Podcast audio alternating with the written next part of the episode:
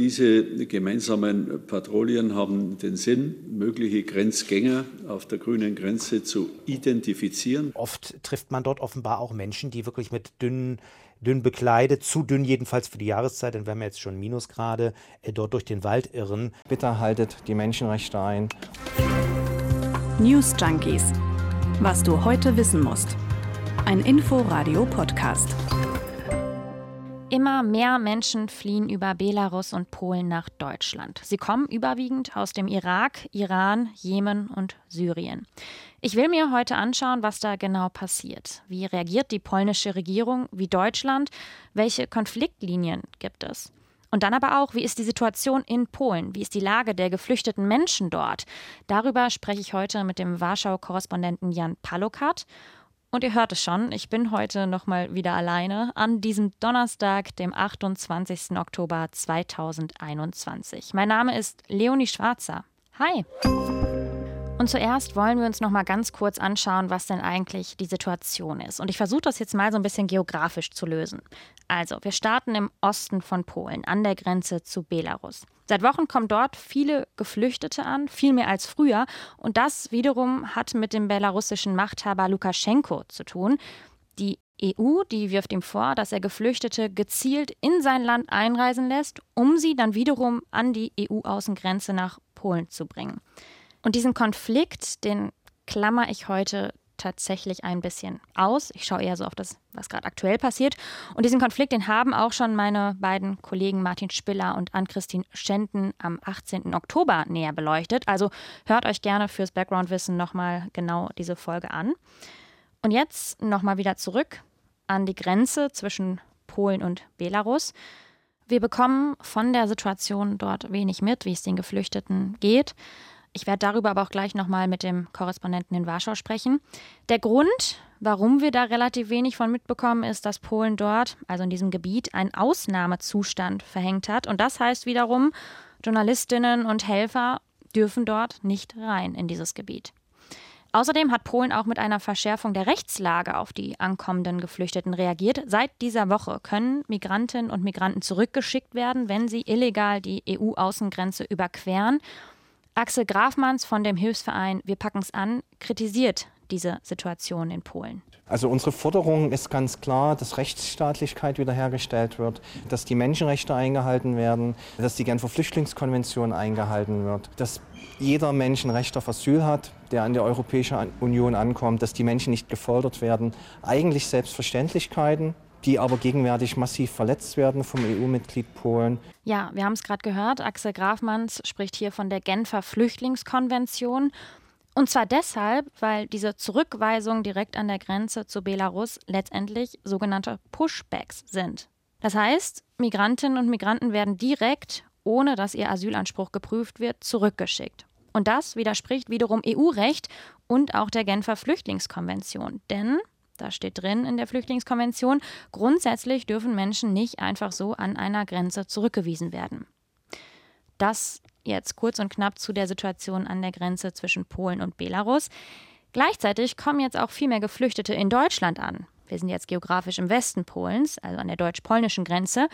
Viele Migrantinnen und Migranten, die reisen sozusagen direkt weiter, die wollen nach Deutschland. Laut Bundespolizei gab es allein im Oktober mehr als 4200 illegale Einreisen also Migrantinnen und Migranten, die über Belarus und Polen nach Deutschland gekommen sind. Und jetzt ist natürlich auch hier in Deutschland die Diskussion in vollem Gange, wie mit der Situation umgegangen werden soll. Brandenburg grenzt ja direkt an Polen und da hat sich der Landtag gestern gegen eine komplette Grenzschließung ausgesprochen. Aber Kontrollen schließt Brandenburgs Innenminister Michael Stübgen nicht aus. Die Gespräche mit Horst Seehofer haben ergeben, dass stationäre Grenzkontrollen wie sie an der Grenze zu Österreich stattfinden, zeitlich befristet auch an der Grenze zu Polen eingeführt werden können, wenn es die Umstände erzwingen und die zukünftige Bundesregierung es beschließt. Also, da ist hier in Deutschland eine politische Diskussion im Gange, die wir eigentlich so auch schon lange kennen und die irgendwie immer wieder aufkommt. Und während die einen Politikerinnen und Politiker jetzt sagen, wir müssen die EU-Außengrenzen stärker schützen, auch mit Mauern, sagen wiederum die anderen, nee, wir müssen die Geflüchteten aufnehmen und in der EU verteilen. Wir merken, ich habe es gerade schon gesagt, das ist eine komplexe Situation und vor allem ein Konflikt, der immer wieder aufkommt an unterschiedlichen Orten. und für den es eigentlich keine Lösung bislang gibt. Damit wir uns aber besser vorstellen können, wie denn gerade die Situation in Polen ist, habe ich heute mit Jan Palukat gesprochen, denn er ist Korrespondent in Warschau. Hi Jan. Hallo. Jan, ich habe eben mal geschaut. Du bist ja gerade in Warschau, also ungefähr 200 Kilometer von der Grenze zu Belarus entfernt. Was bekommst du denn von der Situation dort mit? Also kannst du das mal beschreiben?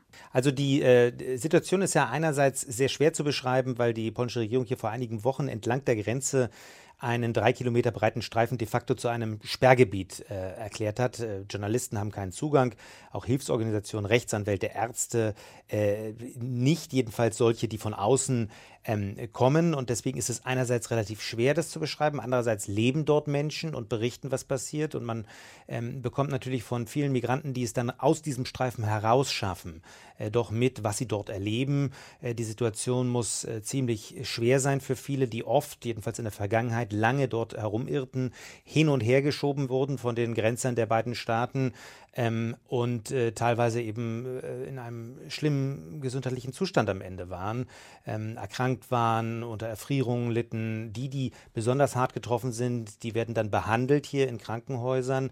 Ähm, ich kann vielleicht noch ergänzen, weil gerade ein äh, Fernsehteam hier aus dem Studio unterwegs war. Man kommt dann immer nur in die Nähe äh, dieser Region. Die sind dann auch wieder auf Gruppen äh, von Migranten getroffen. Äh, in dem Fall wohl eine größere Gruppe aus dem, ähm, äh, aus dem kurdischen Teil äh, des Iraks mit Kleinkindern dabei, die auch wiederum seit Tagen dort ähm, umherzogen.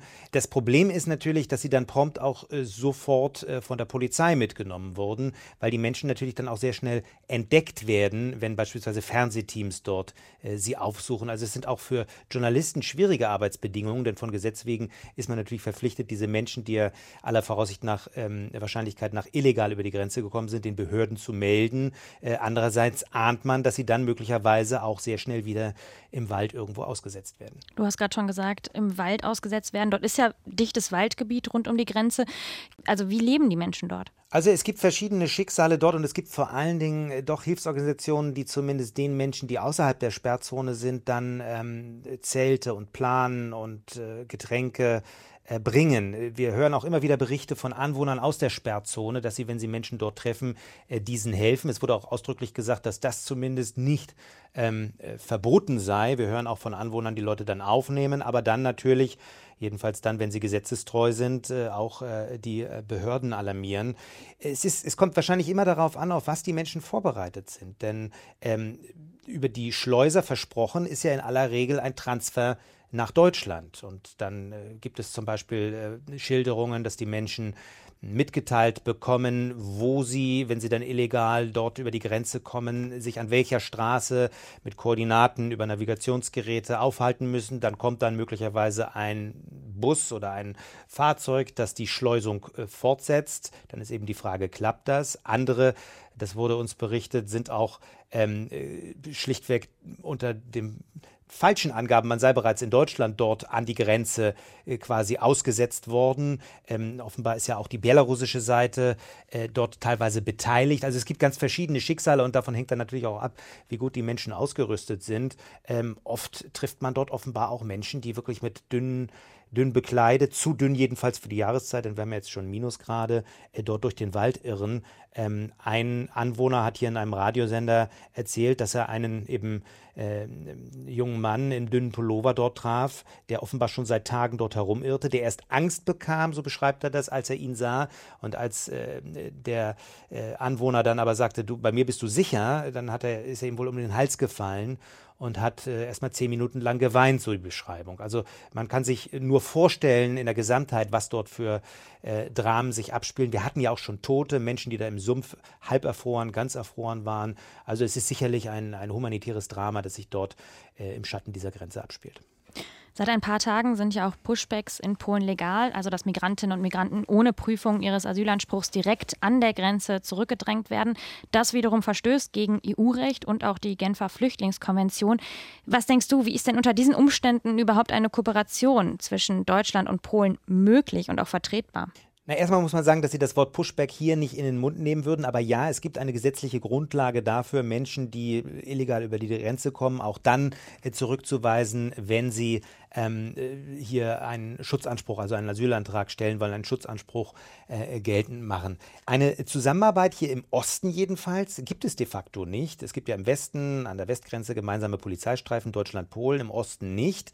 Äh, und das äh, stößt in der Tat ein bisschen auf Unbehagen auch in Brüssel. Es gibt ja die EU-Grenzschutzagentur Frontex, die übrigens hier in Warschau ihren Sitz hat, über die man eigentlich Hilfe anfordern könnte, zum Beispiel zusätzliche Grenzbeamte, gemeinsame Streifen. Aber äh, man hat ja nun mal eben dort einen äh, Sicherheitsstreifen sozusagen eingerichtet, in dem man keine, äh, schon gar nicht ausländische Beteiligung wünscht. Jetzt kann man lange spekulieren, warum es keine Zusammenarbeit äh, gibt. Äh, auch von deutscher Seite wurde das ausdrücklich angeboten angesichts der steigenden Zahlen. Ähm, vielleicht will man sich nicht so ganz genau auf die Finger schauen lassen, was in diesem Gebiet, wo ja eben auch keine Journalisten sind, passiert. Du hast ja gerade schon mehrmals diese Grenzregion erwähnt. Gibt es denn überhaupt dann Informationen dazu, wie viele Menschen es von Belarus nach Polen schaffen und wie viele nicht, also abgewiesen werden? Naja, es gibt die offiziellen Zahlen jeden Tag. Äh, Versuche heißt es da, illegaler Grenzdurchbrüche. Das sind meistens so 500 bis 600 am Tag. Inzwischen äh, summiert in die äh, Zehntausender. Ähm, Festnahmen in diesem Zusammenhang 2000. Also demnach äh, ist dieses Zurückweisen sehr erfolgreich. Was wir natürlich nicht beziffern können, ist äh, die Zahl derjenigen, die unerkannt durch die Grenze kommen und dann eben dort herumirren. Da gibt es nur Fingerzeige. Es war eine Zeit lang so, dass man sehr leicht auch im Hinterland Gruppen äh, finden konnte. Das ist in der letzten Zeit, haben auch unsere Fernsehkollegen berichtet, nicht mehr ganz so einfach, obwohl sie dann am Ende auch äh, auf Gruppen von Flüchtlingen getroffen sind. Und dann ist wahrscheinlich, da die meisten ja wohl tatsächlich nach Deutschland wollen, ein weiterer Finger zeigt die Zahl der Menschen, die sich dann in Deutschland melden. Also ähm, ich gehe nicht davon aus, dass die Zahlen jetzt deutlich zurückgehen und wir müssen damit rechnen, dass da Hunderte, wenn nicht Tausende weiterhin auf dem Weg sind. Jetzt wollen wir noch mal rüber zu der anderen Grenze, nämlich der zwischen Deutschland und Polen. Es wird ja diskutiert über Grenzkontrollen oder auch der Grenzschutz wurde bereits mit Hundertschaften der Bundespolizei verstärkt. Was hat sich dort in letzter Zeit verändert? Wie ist die Situation dort? Ja, es hat sich schlichtweg verändert, dass jetzt eben verstärkt auf diesem Wege Menschen aufgegriffen werden, die offenbar ohne Papiere dort versuchen, nach Deutschland zu kommen.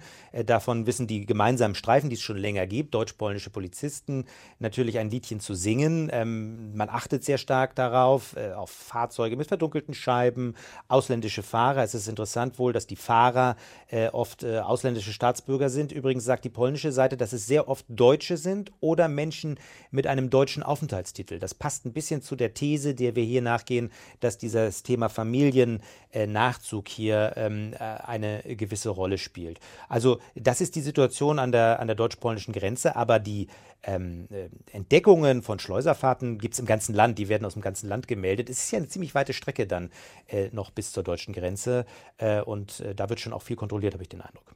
Wir haben gerade schon über Pushbacks an der Grenze gesprochen zu Belarus oder äh, wir nennen sie Pushbacks. Außerdem hat Polen ja auch begonnen, einen Grenzzaun zu bauen. Wie reagiert denn die polnische Bevölkerung auf das harte Vorgehen der polnischen Regierung? Also es zeigen alle Umfragen und das deckt sich auch ähm, mit meinen Eindrücken hier, dass eine große, eine, vielleicht keine große, aber doch eine deutliche Mehrheit der Bevölkerung generell eine Politik, die die Grenzen schließt, bejaht. Aber äh, gerade eine frische Umfrage zeigt auch, dass sehr viele Menschen sich Sorgen machen um das Leid der Menschen, die dann eben doch trotz aller Grenzsicherung dort im Wald leben. die Bilder sind ja hier durchs Land gegangen, teilweise mit äh, frierenden Kindern und Müttern und dergleichen mehr.